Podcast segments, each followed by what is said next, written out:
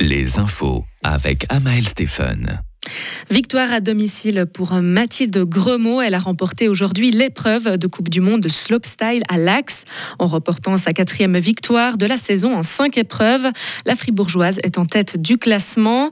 Pour André Ragatli, la compétition disputée presque devant sa porte s'est soldée par une légère déception. Le podium lui a manqué de peu avec une cinquième place. En ski alpin, Daniel Yule a pris la troisième place du slalom de Coupe du Monde à Kitzbühel. Le Valaisan s'est classé derrière Linus Strasser et Christopher Jacobsen. Il a manqué deux dixièmes au skieur du Val Ferret pour signer sa septième victoire en Coupe du Monde. Il se contentera tout de même de son 16e podium en carrière. Un accident de motoneige a tué une personne et fait un blessé grave hier. Ça s'est passé dans la commune de Grand-Montana, en Valais. Cette personne avait pris place sur une motoneige et une remorque qui circulait sur la route des Mayens. Mais au sommet d'une pente, l'engin a quitté la route et a dévalé un talus sur plusieurs mètres avant de s'immobiliser contre un mur. Sur place, les secours n'ont pu que constater le décès d'une passagère. Le ministère public a ouvert une enquête.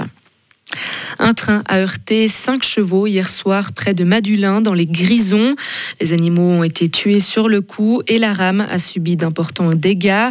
Selon les premières constatations, les chevaux s'étaient échappés d'un enclos, a annoncé aujourd'hui la police grisonne. Des trains ont dû être supprimés et remplacés par des bus. Guy Parmelin s'est rendu en Inde cette semaine pour faire aboutir un accord avec l'Association européenne de libre-échange.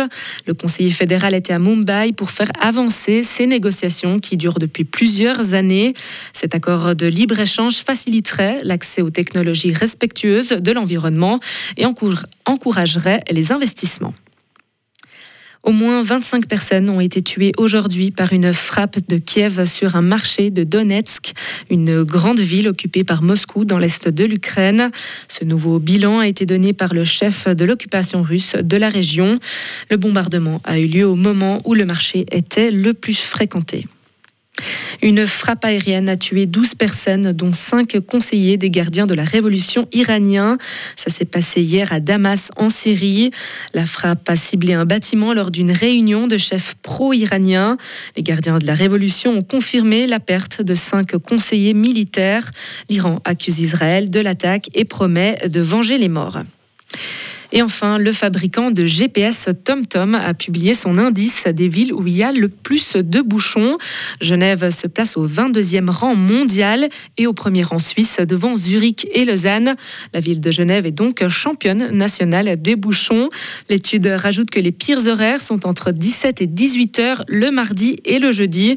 À ces horaires, il faut compter en moyenne 31 minutes à un conducteur pour faire 10 km en ville. Retrouvez toute l'info sur frappe et frappe.ch. La météo avec le garage carrosserie Georges Beauvais à Grelais et la Ford Fiesta qui vous procure un plaisir de conduite absolu.